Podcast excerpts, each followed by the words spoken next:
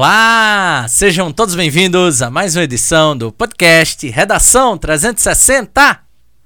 Sou o professor Mário Vitor e hoje nós vamos conversar sobre mais um tema de redação, mais um tema importante, impactante para as nossas vidas, mais um tema que pode vir a ser o tema da redação do Enem, pode vir a ser o tema da redação dos próximos concursos públicos que você poderá fazer ainda este ano. Pedi a câmera aqui pra gente e falando um pouco mais sobre o tema de redação que a gente vai trabalhar essa semana, um tema que fala sobre impactos uh, dos digitais influencers, né? Aquele público que, que hoje passou a estar presente na, nas nossas casas diariamente, várias horas por dia, para falar como eles impactam a formação do jovem brasileiro e principalmente como eles têm um grande poder de influência naquilo que você consome, naquilo que você tem como comportamento e naquilo que você tem como forma de lidar com sua vida, é que receberemos a presença ilustre do meu querido amigo Glauber Dourado. Né? Glauber, que já participou do Redação 360 no episódio 35, né? Um episódio que teve alguns probleminhas técnicos, só que hoje, hoje nós estamos aqui para acabar com isso e fazer um programa super especial. Seja bem-vindo, meu amigo Glauber. Nosso bom dia, boa tarde e boa noite. Muito obrigado, professor Mário Vitor. Muito obrigado ao pessoal que está assistindo Redação 360. Para mim é um enorme prazer estar tá aqui podendo compartilhar com vocês um pouco do meu conhecimento, um pouco da, da minha vivência dentro do marketing digital, dentro do marketing de influência.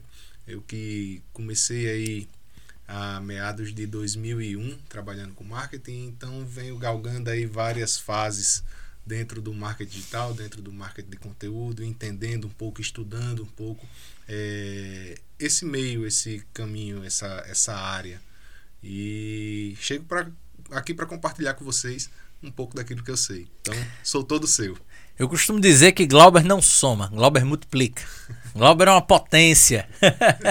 e como uma grande potência que é, ele já nos ajudou diversas vezes aqui com Redação 360. Muito do que vocês uh, uh, consomem, muito do que vocês uh, assistem aqui do Redação 360 teve como mentor o grande Glauber Dourado. Ele que desde, desde o princípio, desde que o Redação era uma ideia, ainda em 2019, sempre me dizia: inicie, inicie, não tenha medo, inicie. E principalmente, a cada episódio tente melhorar, seja a sua linguagem, seja a forma técnica, seja o roteiro, mas inicie, coloque para frente o seu sonho. E aí é, é, por isso que ele tem que estar tá aqui e estar tá aqui mais vezes. Isso mesmo, Mário. Quando a gente conversou sobre o Redação 360, você me apresentou a ideia do, do Redação 360, eu já vislumbrei ali um grande projeto. E muitas vezes a gente não tem o recurso, ou não tem a tecnologia, ou não tem a interface ideal, mas a gente tem que começar com aquilo que a gente tem. Porque aquela nossa ideia tem que ser colocada em prática. E uma ideia que não é colocada em prática é só uma ideia e não vai para frente e a gente não evolui. E a nossa evolução ela tem que ser constante, tanto profissional quanto pessoal. E eu vejo hoje, estando aqui nesse estúdio, gravando com você, essa evolução que o Redação 360 vem ganhando e, e, já ganhou em todo esse tempo aí de quantos episódios? Hoje é o nosso. octogésimo episódio, episódio 80. Episódio 80, um marco aí, ó, 80 semanas aí trabalhando, é, melhorando e ajudando a outras pessoas através do marketing de conteúdo, através de conteúdos tão ricos quando você vem e traz uma proposta diferente, traz uma pessoa com um conteúdo diferente para simplesmente compartilhar. E as pessoas que compartilham são aquelas que mais crescem. Então, meus parabéns para todo o projeto do Redação 360 e principalmente para você que é o idealizador dessa, dessa grandiosidade que estamos vendo hoje. Muito obrigado, meu amigo. E, e, é justamente né, nesse episódio de hoje que eu compartilho com você e com a audiência um agradecimento, tá? Uh, recebemos nessa semana um e-mail do Spotify nos parabenizando por termos alcançado 8 mil fãs, né? Maravilha. É, isso é, é fantástico, uma coisa que eu não conseguia mensurar à época que comecei. Termos 8 mil fãs de diversas localidades do Brasil e do mundo, né? Segundo o Spotify, mais de 22 países já executaram o Redação 360 e isso é incrível. Isso só mostra que um conteúdo de valor ele não tem barreiras. Quando o conteúdo é rico, é feito com amor, não tem limites territoriais que façam esse conteúdo chegar nas pessoas. Então, é, só reafirma o nosso compromisso, o seu compromisso de estar aqui com essa audiência tão qualificada e caminhar é, em frente e, e, seguir com esse projeto semana a semana, dia a dia, porque eu sei que muitas vezes é árduo, imprevistos acontecem, Sim. mas você está ali firme e forte na sua missão de transmitir esse conteúdo e gerar é, valor para essa audiência que necessita tanto, para essa, essa sociedade que precisa tanto de um conteúdo tão rico. Perfeito, Dourado. E é justamente essa palavra que eu gostaria de trazer para o nosso editorial: geração de valor. O que, que é valor? Valor é uma, é uma palavra, né, um substantivo, que, que tende a ser muitas vezes colocado de uma maneira adjetivada. Traduzindo para qualquer pessoa compreender, é uma palavra que seria um objeto, uma situação, uma razão, mas que pode estar né, dentro de determinadas situações como uma qualidade, como uma característica, como um ponto muito positivo. E é isso. O que é que nós temos hoje na sociedade que transformou o nosso comportamento, que transformou aquilo que consumimos, que transformou principalmente a forma que encontramos de entretenimento? Exatamente as redes sociais. E com as redes sociais a gente percebe a construção de muitos conteúdos de valor e a percepção de conteúdos não tão valorosos assim para você, mas que para outrem pode vir a gerar e a ter grande valor. Não à toa que é um ambiente extremamente democrático. Será, por exemplo, que nós teríamos há 20 anos a capacidade de estarmos dentro de um estúdio transmitido para o mundo inteiro uma conversa como estamos tendo agora? Provavelmente não.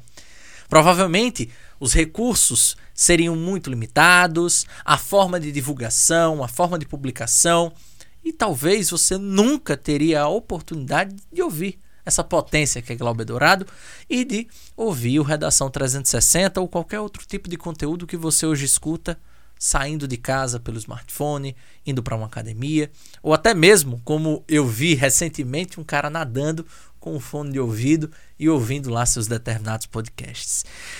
E aí a gente chega a uma reflexão básica. A capacidade que um ser humano tem de impactar outros tantos e principalmente a capacidade que esse ser humano, ao impactar, tem de influenciar no comportamento alheio. E é sobre isso que a gente vai falar hoje, Dourado. Os pontos positivos, os pontos negativos e, claro, o entendimento de que esse novo mundo, que não é tão novo assim mais, já é, já é mais do que adolescente, já está na vida adulta, que é esse mundo digital, esse mundo virtual, o quanto que ele pode sim trazer pontos muito positivos, gerando sempre valor. E é sobre ele que eu começo esse nosso bate-papo, trazendo a seguinte indagação. Muita gente fala o termo digital influencer. Que, que é um digital influencer e o que, que ele faz, meu amigo Glauber Dourado? Mário Vitor, pessoal do Redação 360, independente da plataforma que você está nos ouvindo ou nos assistindo, você já foi influenciado por alguém. Você já precisou tomar uma decisão porque determinada pessoa falou sobre determinado produto, sobre determinado serviço, sobre determinada outra pessoa, sobre determinado comportamento. E o ser digital influencer é justamente aquela pessoa que exerce influência sobre um grupo de pessoas sobre uma audiência que ela tem, seja nas redes sociais, seja é, em um clube, seja em uma escola. Então, na minha época, eu sou da época que não existia internet, então peguei o início aí da internet, não que eu seja velho, mas, mas a internet veio se, se é, difundir, veio ter, ser é, acessível para a maior parte das pessoas a partir de 98, 97, estava aí na minha adolescência, então... Isso no Brasil, Isso né? no Brasil, exato. Então, é, antes disso, existiam pessoas que eram líderes. Então existia, exercia liderança sobre um determinado grupo de pessoas.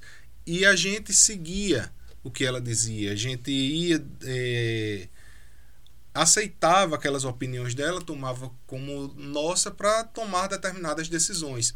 E isso hoje eh, se popularizou, isso hoje ganhou uma proporção maior por causa das redes sociais. Então hoje eu preciso ter um celular na mão, é, ter um conteúdo na cabeça e trazer pessoas que consigam acreditar nesse meu conteúdo e eu consiga exercer uma influência em que aquilo que eu fale é verdade para elas e elas tomem decisões a partir daquilo que eu falo. Então, o ser digital influencer hoje é quando você consegue influenciar o seu grupo de pessoas, a sua audiência, aquela tribo que você formou, para que eles possam tomar decisões baseadas naquilo que você falou.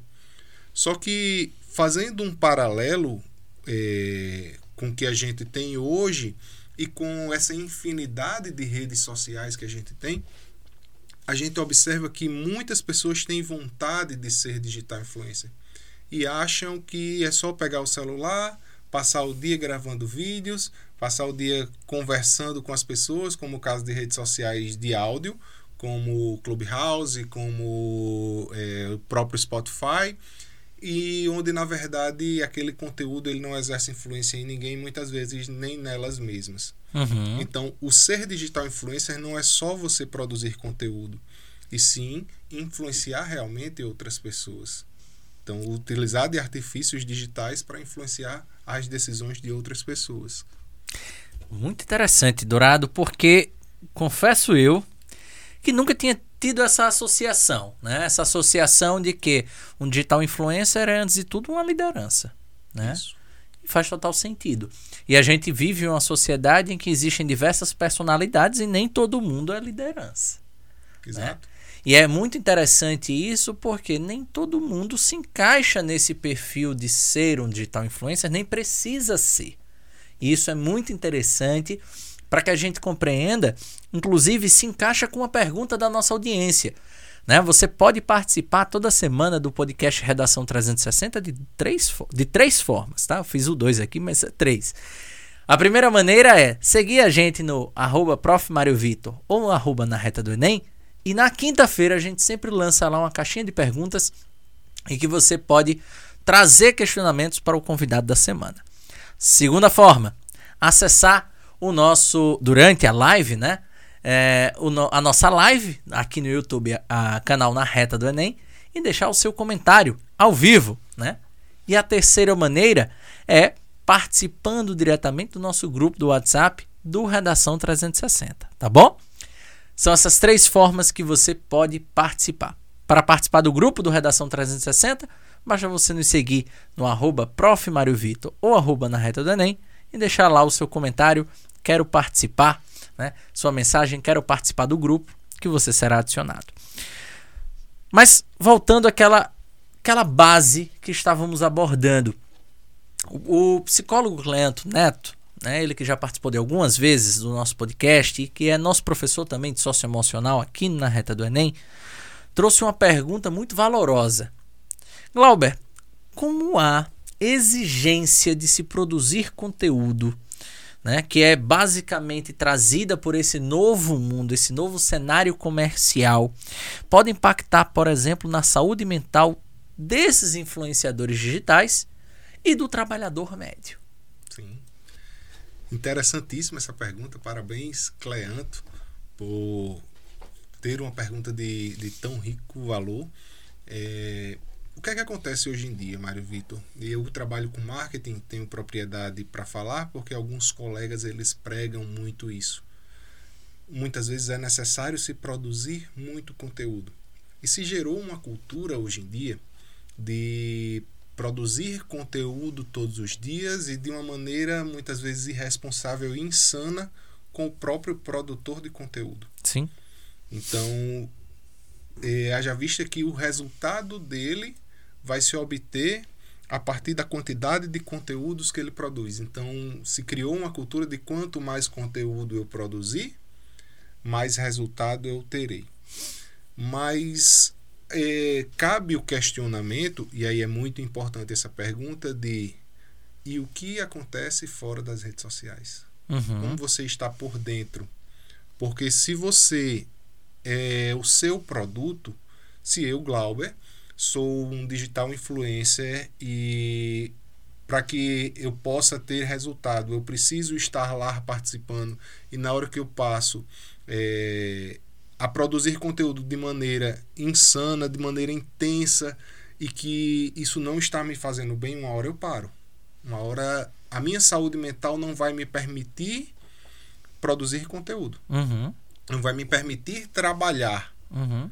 E aí todo esse resultado, ou entre aspas aí, esse resultado que você conquistou, será que valeu a pena você passar toda uma janela de tempo precisando se tratar emocionalmente porque você não consegue mais trabalhar, não consegue simplesmente olhar um celular. Uhum. Na hora que você olha seu celular, muitas pessoas têm crise de pânico, muitas pessoas têm crise de ansiedade, muitas pessoas precisam, é, acham que se não produzir conteúdo, é, as pessoas vão esquecer dela.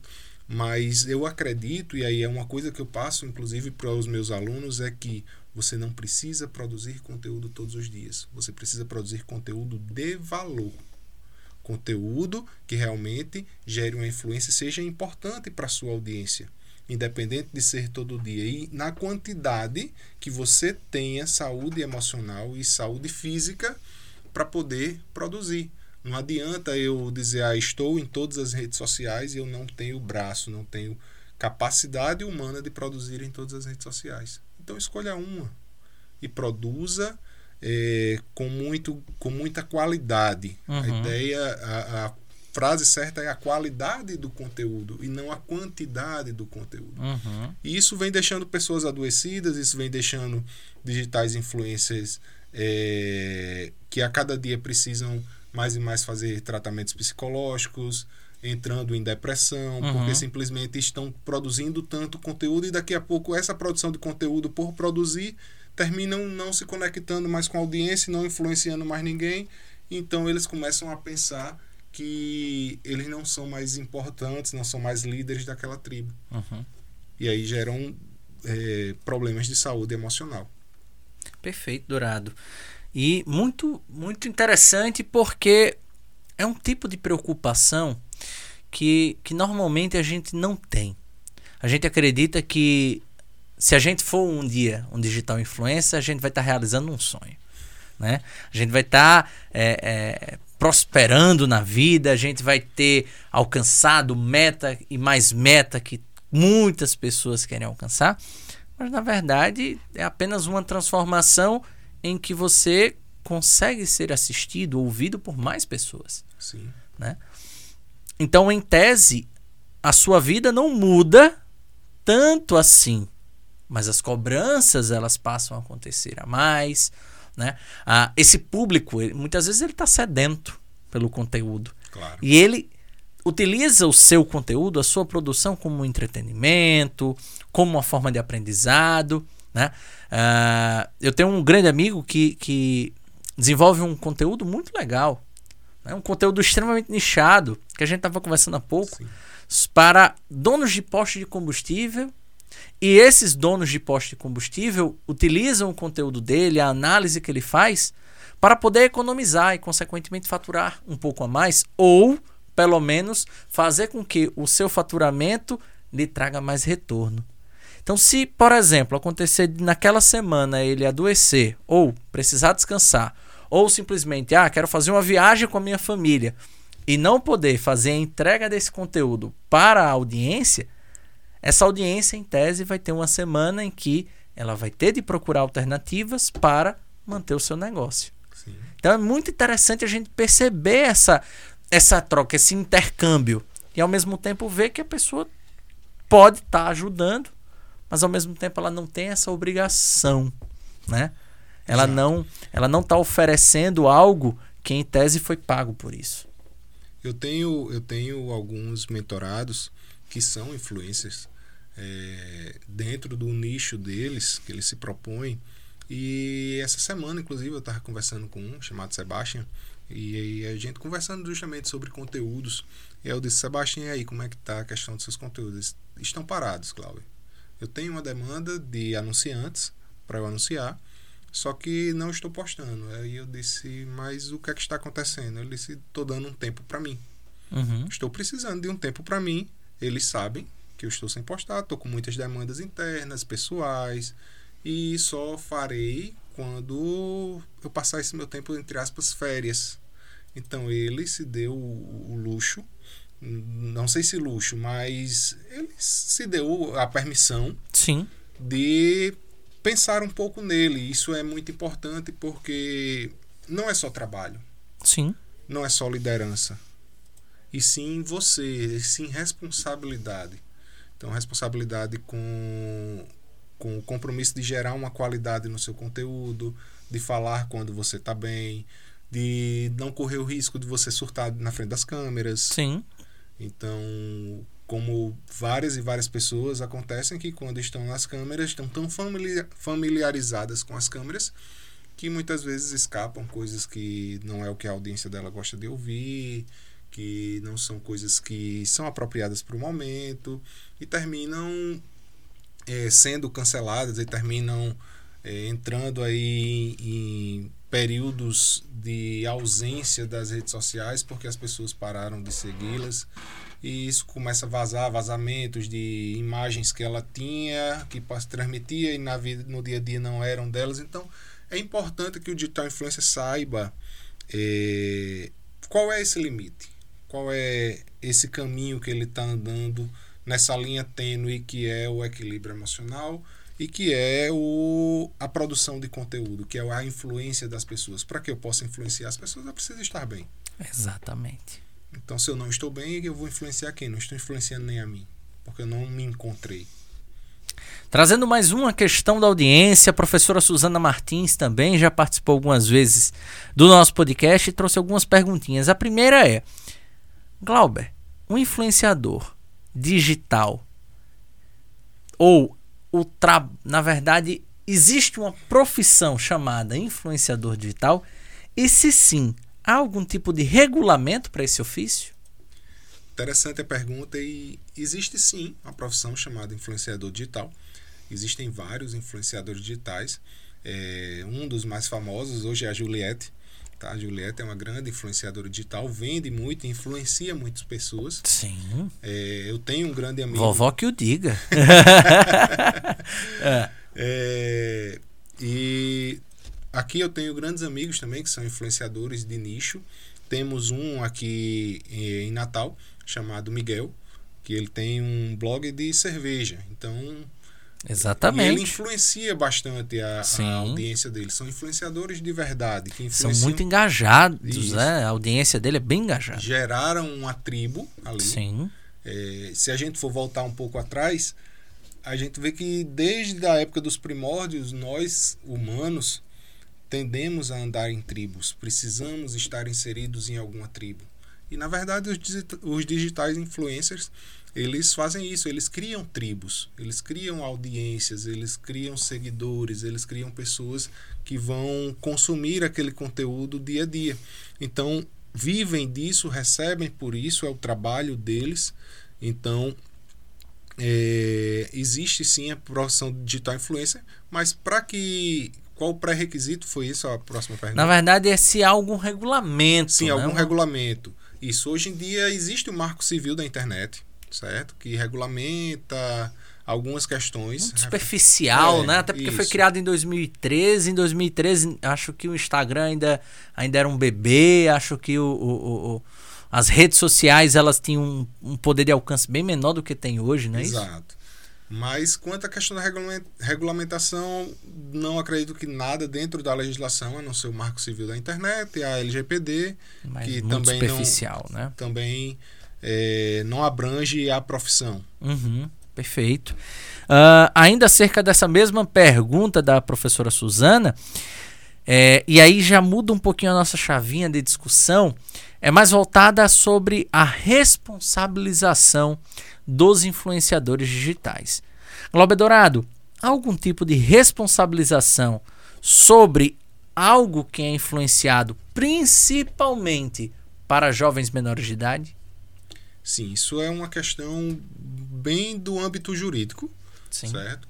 Mas do, eu posso falar muito mais do ponto de vista ético, Certo. certo? Eu acho que do ponto de vista jurídico seria interessante alguém da área Uhum. para falar com mais propriedade, Uhum. certo? Acredito que do ponto de vista ético, Mário, é, o digital influencer ele tem que ter essa consciência que ele vai influenciar outras pessoas Uhum. e ele tem que ter essa consciência que os comportamentos que ele tem Uhum. principalmente no digital, irão influenciar pessoas, principalmente menores de idade. Uhum. E aí o ato de você eh, estar fumando um cigarro desses cigarros eletrônicos que caiu na moda e os adolescentes estão consumindo cada vez mais porque acham e veem que os influencers estão fazendo, então querem fazer também. Sim. O ato de ingerir bebidas alcoólicas, o ato de consumir até drogas ilícitas. Então, eles têm que ter esse entendimento de que não seria ético, já que ele tem. E ele sabe quem é o público dele, porque hoje as redes sociais no- nos fornecem essas métricas, Aham. inclusive com idade, gênero, aonde moram e tudo mais, é, de saber que eles que ali dentro daquela audiência existem pessoas menores de idade que podem tomar decisões com base naquilo que ele está fazendo, naquela atitude dele. Então, não seria ético ele compartilhar dessas coisas que não são tão saudáveis e não são tão. é, não vou dizer corretas, porque o certo e o errado depende de cada um. Mas do É relativo, é né? muito relativo. Mas que, que não seria interessante ele compartilhar sabendo que adolescentes ou crianças vão ter aquele. aquele pode, podem aderir àquele comportamento. E aí eu já trago uma contextualização para outra questão, né? Inclusive que, que a gente já chegou a, a debater, é, que é a questão recente, né? Recente entre muitas aspas, eu acho que foi de 2018, do jogo Baleia Azul, Sim. né? Que, querendo ou não, trouxe muitas implicações, principalmente para crianças. Para quem não sabe, né, a Baleia Azul foi a criação de um jogo de desafios e que em um dos desafios que estava lá para a criança em tese gerar, zerar o, o, a- o jogo, a partida, seria cometer o suicídio, né? E, e, e outros episódios mais, como do cyberbullying, né? Quantos e quantos canais, ou até ah, ah, ah, formas né, na- nas redes sociais demonstram o quanto que é interessante trollar com um amigo, né? Passar a perna no, em alguém e assim por diante. Queria que você deixasse aqui eh, a sua visão sobre, sobre essas, esses episódios, essas situações como um todo. Interessante essa pergunta, Mário.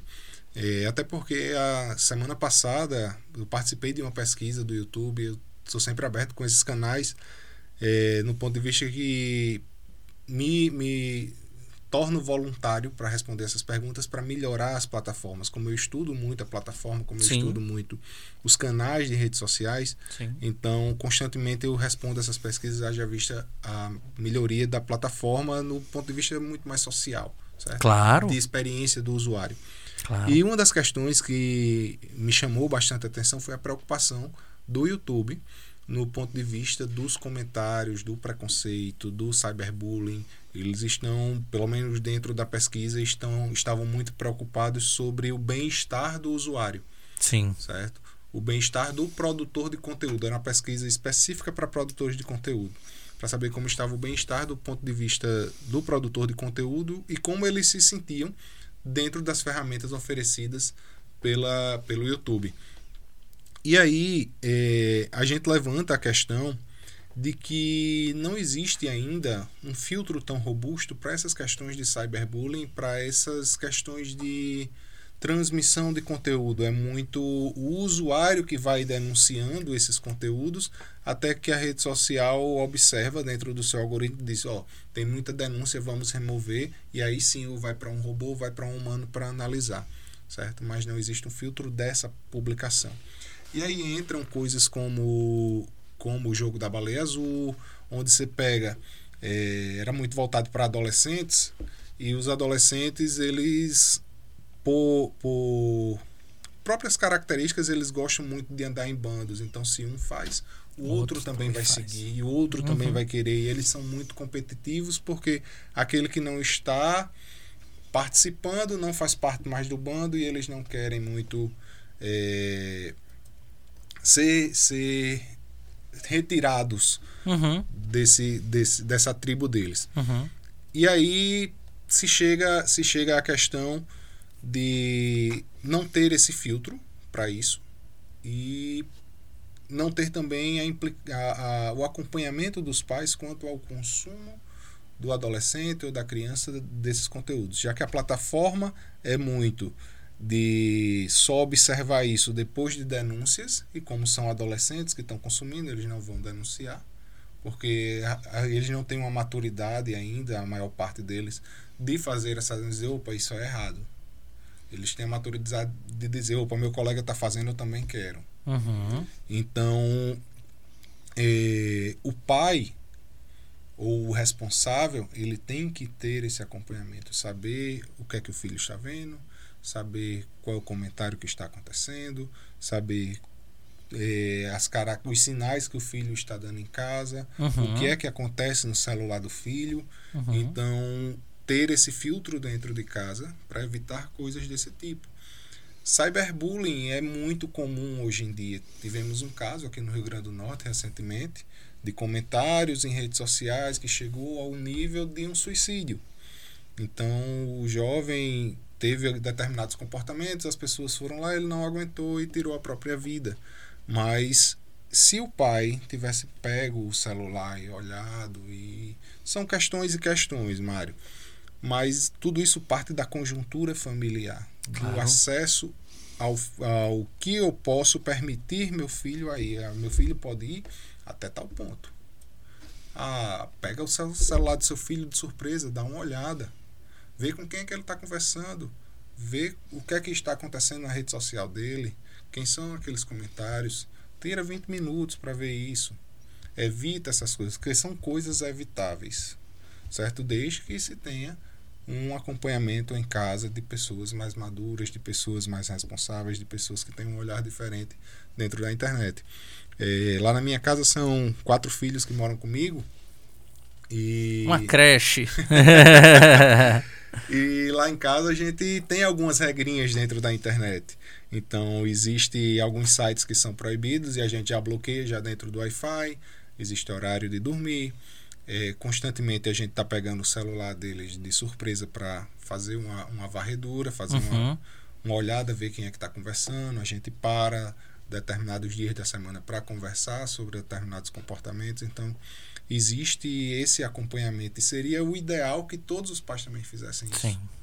Fizessem esse acompanhamento. Principalmente porque existe uma, uma fala popular que diz que a internet não é território de ninguém. Na verdade, é. É território de pessoas e que se você der o, o- o- a orientação correta para o seu filho, ele vai usar aquela internet para o bem. Ela Uhum. pode construir, mas também ela pode eh, destruir o crescimento do seu filho, o amadurecimento do seu filho. Perfeito, Dourado.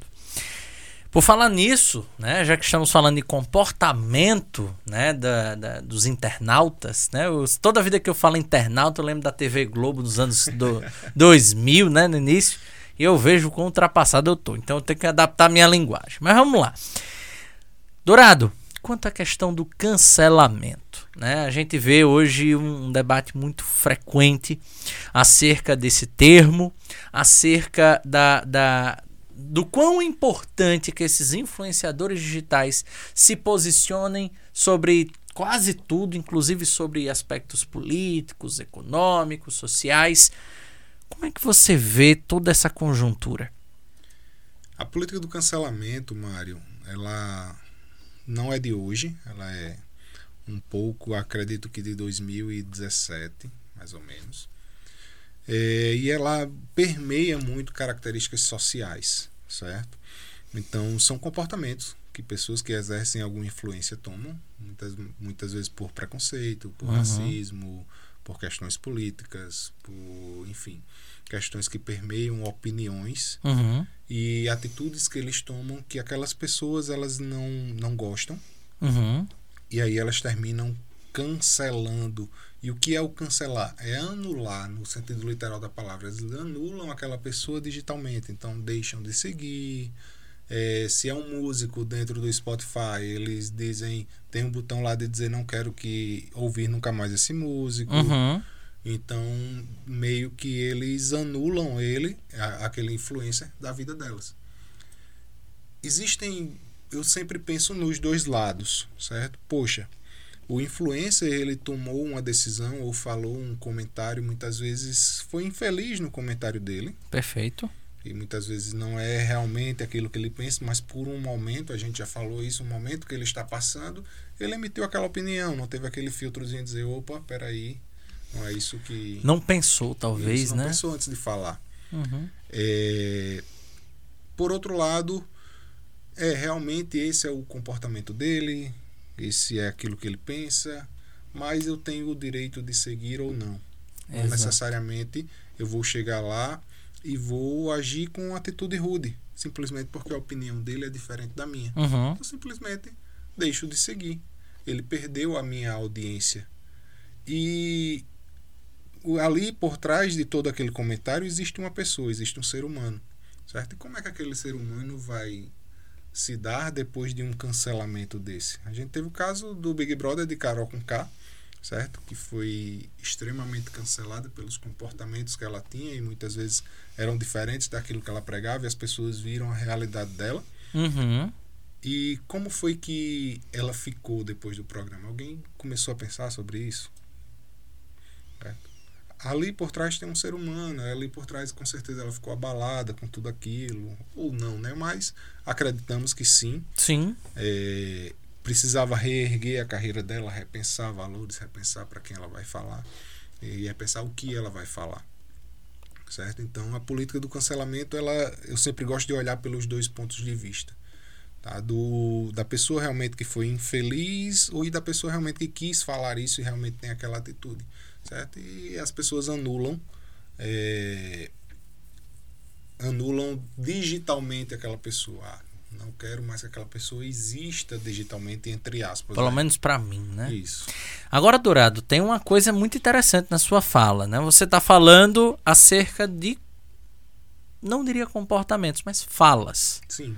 né? A gente vê hoje muito do cancelamento digital contra comportamentos. A gente lembra da situação esse ano do DJ Ives, né? Que foi cancelado por motivos óbvios, né? Era um cara que estava numa sessão de carreira e, e para quem não sabe, só, só ratificando para a audiência, é, e, e encontrou-se vídeos né, dele agredindo a esposa fisicamente, moralmente, né? Ah, e outros tantos na, na nossa história recente. E querendo ou não, o cancelamento ele tem, como eu costumo dizer, ele tem intenções boas. Mas muitas das vezes ele ultrapassa certos limites, né? E por falar em limite, eu queria pegar outro gancho, a não ser que você queira ainda tocar nesse assunto. Não, tranquilo, tranquilo. A questão do DJ Ives, ele, ele também tem dois lados, certo? Teve um lado em que ninguém conhecia o DJ Ives. E quando, Esse lado, né, no é, caso. ninguém conhecia o DJ Ives, muitas pessoas não conheciam o DJ Ives. Uhum. E depois que repercutiu a questão da agressão dele, da violência familiar, ele ganhou cento e Seguidores. poucos seguidores. Não, foi mais de 300 mil. Ele tinha Cento e poucos 700 na verdade, mil. dizer. 700 mil, chegou a 1 milhão, né? Então ganhou muitos seguidores. Sim. Então pelo aí ele não foi cancelado, ele ganhou audiência, Uhum. certo? Por outro lado, a imagem dele eh, teve um arranhão enorme, Sim. que vai ser difícil de reparar. Talvez não se repare, É. né? É muito complicado, É, né? hoje hoje dizer. as últimas notícias é que a esposa já perdoou ele, pediu para que as pessoas, eh, até onde eu sei, eh, pediu, ele pediu desculpa, ela aceitou, foi as últimas notícias que eu tive. Certo? Mas é uma questão familiar entre eles É, não, não, não, não vem a nos... não vem a nossa pauta. É, o que que a gente tá, o que que eu quis dizer apenas para especificar para a audiência, cancelar determinados comportamentos agressivos, cancelar Sim. determinados comportamentos preconceituosos, cancelar comportamentos é um excelente caminho. Claro. Cancelar pessoas, temos de tomar muito cuidado, né? Sim. É, é aquilo que eu costumo conversar com pessoas próximas a mim. Você teria capacidade de matar alguém? Eu não. Eu também não. Mas na hora que você mata alguém pra você internamente, você está aplicando a prática de matar. Sim. Então, digitalmente você pode fazer a mesma coisa. Isso pode trazer nenhuma praticamente implicação para outra pessoa, desde que você saiba determinados limites. Isso. E é interessante essa questão do limite, Dourado, porque, como eu estava dizendo, a gente faz um, um link muito legal, mas muito legal mesmo, com, com um evento que vem acontecendo nos últimos tempos. Né? Ah, o YouTube chegou a cancelar, a cancelar a distribuição, a monetização de alguns canais ah, linkados diretamente a, a- a aspectos políticos polêmicos aqui Sim. no nosso Brasil, né? Alguns seguidores do Bolsonaro, outros que são contrários a ele, que faziam discurso de ódio contra ele. Enfim, nós tivemos essa polêmica, estamos tendo essa polêmica que diz, né, ser a censura do século XXI. Há de fato alguma censura na rede social ou há de fato uma forma de regulamentar, de acompanhar os conteúdos que são produzidos dentro dessas empresas? Afinal, as redes sociais também são empresas. Isso.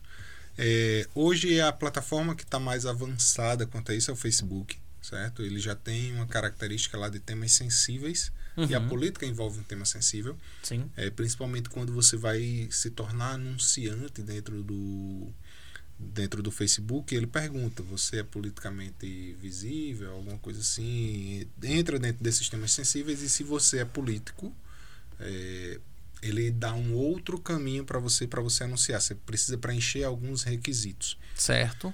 e permeia muito essa questão de opiniões, certo? Então, eh, se eu sou político ou se eu tenho um lado político, então eu tenho que ter cuidado ao denegrir a imagem do meu adversário. Afinal, a política tem que permear no campo das ideias e não no campo das agressões, como a gente vê muito hoje. Ah, se você é do lado contrário ao meu, então você não presta, ou Uhum. começam a proferir palavras de baixo calão. Ah, mas porque você é do lado A ou do lado B, você é isso, isso e aquilo. É aquela começa a gerar- estratégia de atacar o oponente em vez de, de manifestar ideias, é isso? Isso. Agora, dentro do, das redes sociais, como eu já havia dito antes, não existe uma censura nisso daí. Você posta o seu conteúdo, ele é muito democrático para você postar o seu conteúdo. Mas o que é que acontece? A denúncia das pessoas faz com que a plataforma reveja aquele seu conteúdo ou o seu canal.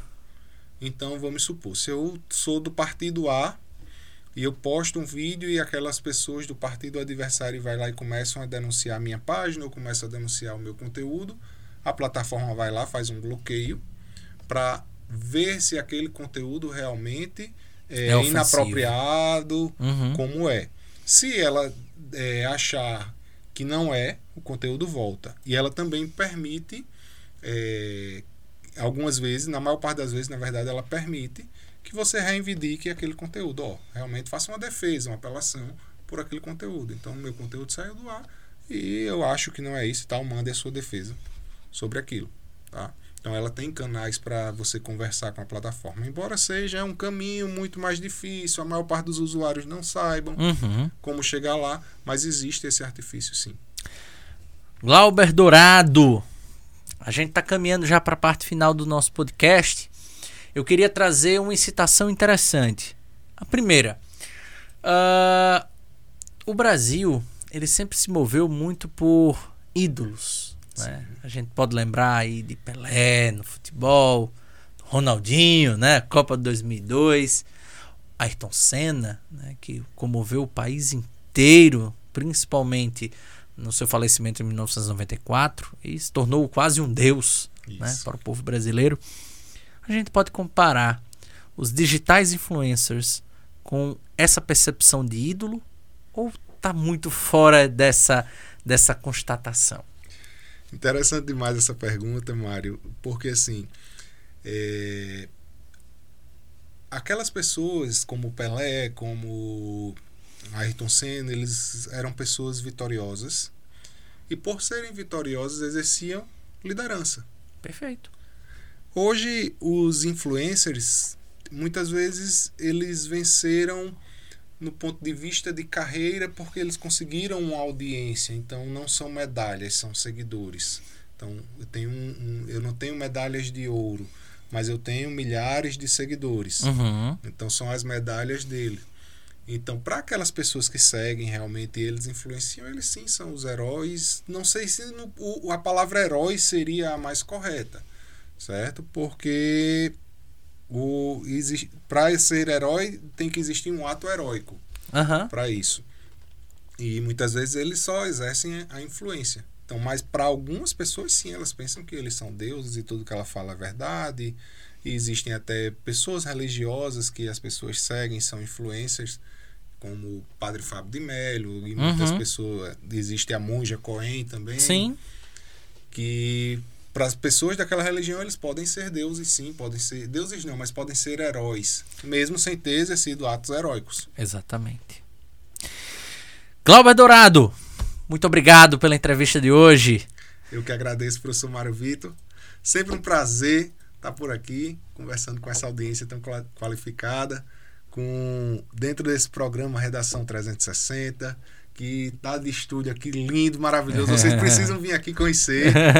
Eu vi aí o projeto embrionário do Redação 360 e hoje eu vejo e vislumbro aqui luzes, várias câmeras, é, pessoas dentro da produção e me deixa muito maravilhado, muito encantado com tudo isso, com esse crescimento. Quando a gente vê o bebê e já vê ele tomando essa forma toda. Muito obrigado, meu amigo. Você faz parte do Redação 360, é uma gratidão eterna.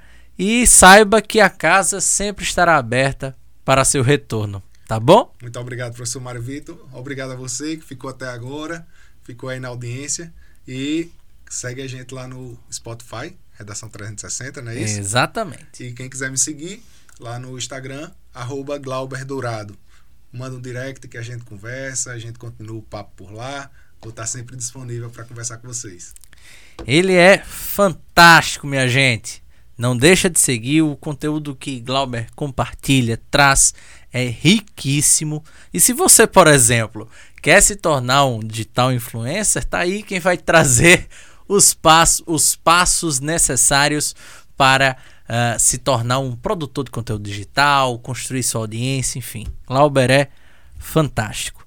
Minha gente, antes da gente encerrar, tem algumas informações interessantes. A primeira delas, que você deve levar em consideração, é: para uma proposta de intervenção social, para um tema como esse, como é que eu desenvolvo? Quais são os caminhos necessários? Pois bem, acredito que para uma boa proposta de intervenção, alguns pontos que Glauber trouxe muito bem são muito importantes, como por exemplo a participação familiar. Seja na participação familiar para menores de idade, claro, acompanhando as possibilidades de insegurança, acompanhando as, os problemas que o mundo, porque o mundo digital é o mundo, é apenas a expansão do mundo Isso.